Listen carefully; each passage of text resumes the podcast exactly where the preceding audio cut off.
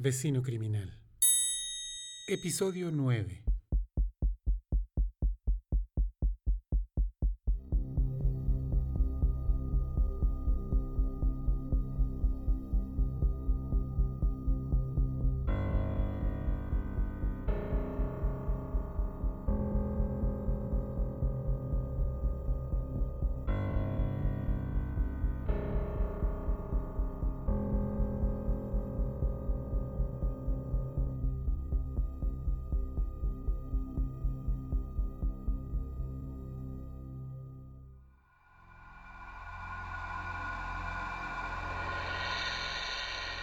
En realidad, no importa.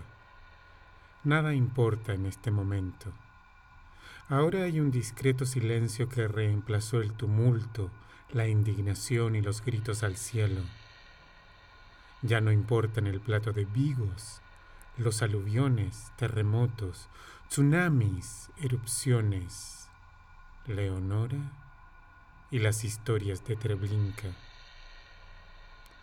Todo es silencio ahora, calma, como después de una catástrofe. Toma la reacción, por ejemplo, a la sola mención de un crimen tan aberrante como el abuso sexual de menores. Sientes que tus entrañas se revuelven y tu imaginación se retuerce. El sentido de decencia salta al primer plano impidiendo pensar con claridad.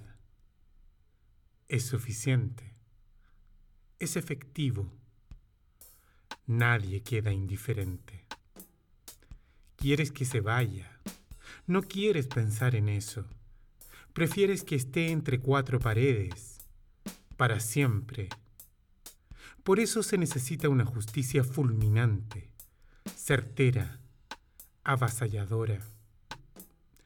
Y después que se produce, solo queda el silencio, la árida sensación de que se hizo lo correcto y la calma.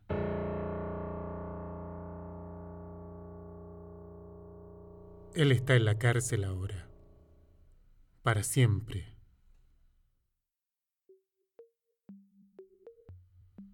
No pudo resistir la avalancha de pruebas fehacientes de su culpabilidad.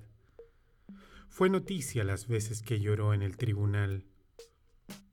De hecho, varias veces las audiencias hubieron de ser suspendidas. De alguna manera, eso enardeció aún más a quienes siguieron el juicio. En relato de periodista, el imputado nuevamente se derrumbó en la audiencia sin poder ofrecer pruebas de su inocencia. Y es que su defensa fue ridícula e inverosímil. Lo que había comenzado como un alegato de que alguien había suplantado su identidad digital para intercambiar mensajes con niñas, se tornó risible la única explicación que encontró para los muchos gigas de material pornográfico infantil que encontraron en sus discos duros fue que alguien había tomado el control de su computadora en forma remota. Pero lo más escandaloso, a juicio de la opinión pública, fue su total desparpajo en señalar que no sabía nada de las fotos que fueron encontradas en el sótano detrás del incinerador, al interior de una caja fuerte Schwab de 1920. Estaban todas allí, impresas, fotos de la monina Lucía, la flaquita Alicia, las hermanas Marín, ellas y varias otras cuyo nombre él insistió en desconocer un rápido cruce de información con el registro de personas desaparecidas y presuntas desgracias de diversos lugares del país dio con la identidad de la mayoría de ellas.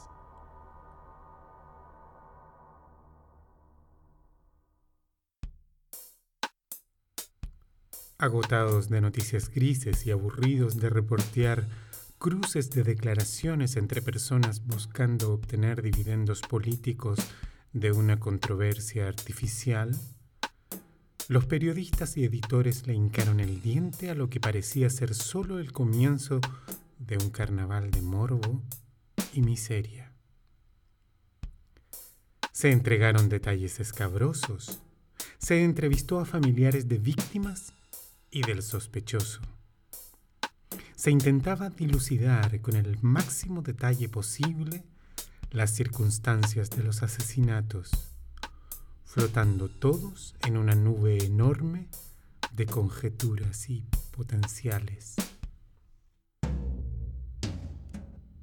Nada podía exculparlo, ni siquiera la pueril explicación de que su presencia en las zonas donde habían desaparecido las niñas se debía a su trabajo como contratista de mantenimiento de cajeros automáticos. ¿Quién podría creer aquello?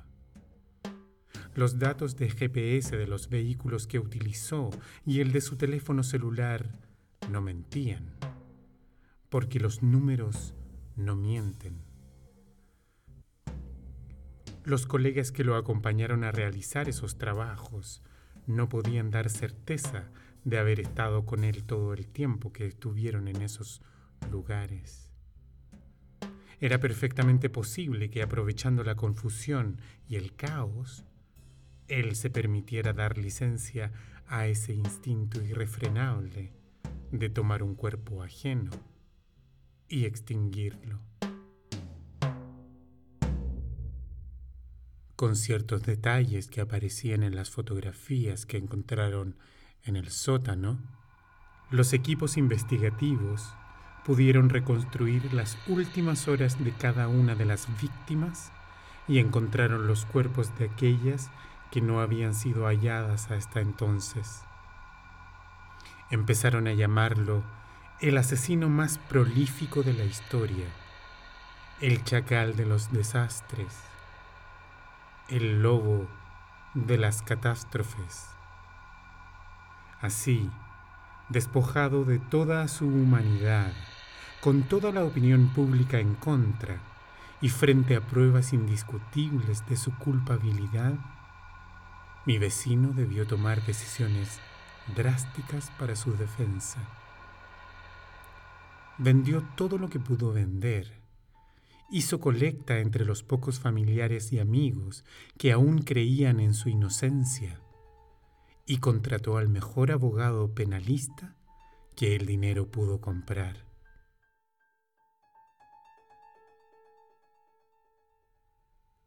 Pero sus exorbitantes honorarios rápidamente consumieron esas reservas y mi vecino acudió al último recurso, poner la casona Manríquez a la venta.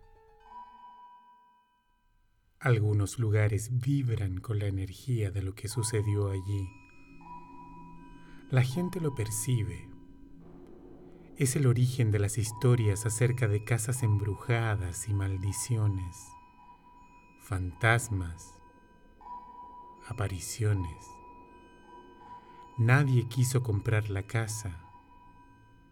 Incluso cuando, desesperado, dio instrucciones al corredor de propiedades de bajar el precio un 20, un 30, un 40 y hasta un 50%.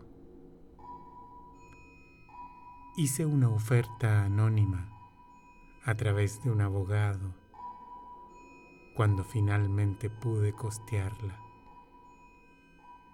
Había admirado demasiado tiempo esa casona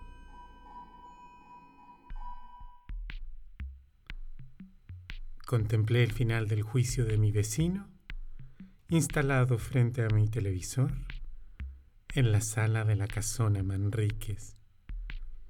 Veredicto, condena y olvido. Y al próximo caso. La próxima noticia. El próximo tumulto. El próximo rito de indignación.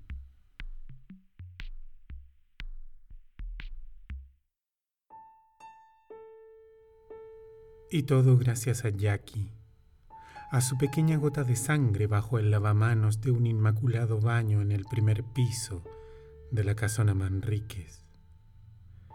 Gota que llevó a hacer análisis, levantamientos, mediciones y pericias que encontraron su recompensa en el incinerador del sótano.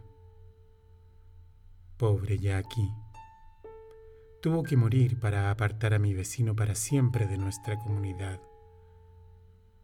Tuvo que morir para transformarse en la pieza que le daría sentido a todo. A veces lo lamento, como también lamento a veces haber tenido que despedirme de las fotos de mis niñas que adornaban las paredes de mi antigua casa al frente las pequeñas que rescaté de una situación horrorosa, para darles descanso, paz, salvación de un mundo miserable, de un futuro de lamentaciones, vacío, sin proyección, como la vida de una anciana solitaria cuya única posesión son los recuerdos de un evento terrible que selló su destino. El mundo tiene suficiente con solo una Leonora.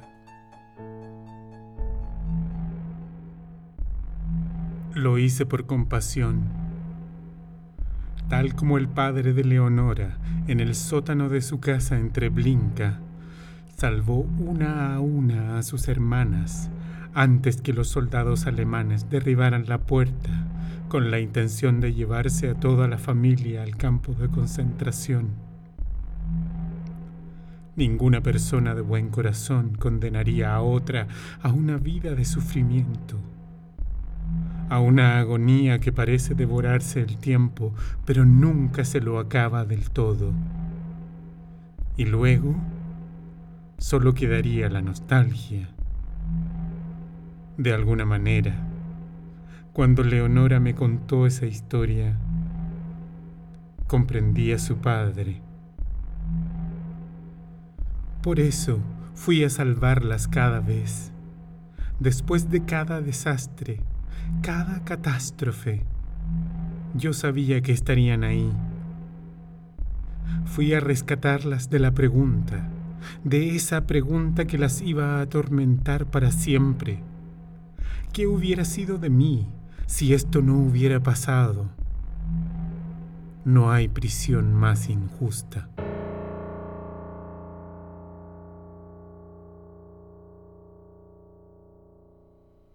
Así es que soy yo. Lo hice todo yo. Por amor. Hay suficiente sufrimiento en el mundo y la mayoría de nosotros somos criaturas frágiles, algunas más que otras.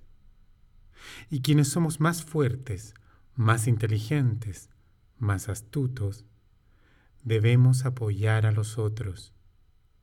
Debemos impedir que sufran.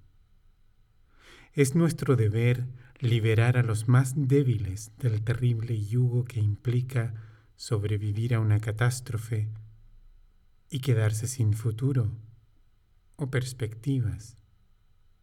Solo con el recuerdo de la pérdida y el sufrimiento que durará para toda la vida. Como mis niñas, que se transformaron en un recuerdo hermoso en vez de ser almas en pena en un mundo sucio áspero, violento, que espera por la siguiente catástrofe, la próxima revolución, guerra o persecución. Un mundo revuelto, caótico, como un plato de vigos, que es la palabra polaca para tumulto.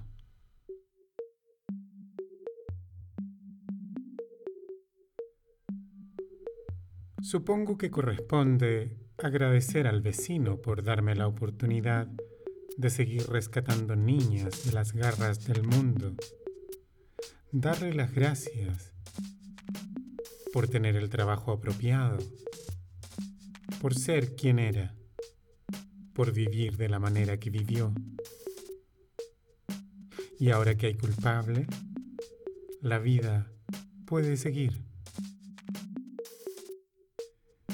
Y gracias a él, ahora alguien puede seguir preocupándose de las niñas, de que encuentren un lugar. Antes de terminar estas palabras, sentado aquí, en la casona Manríquez, solo puedo decir que todos merecemos un lugar en el mundo.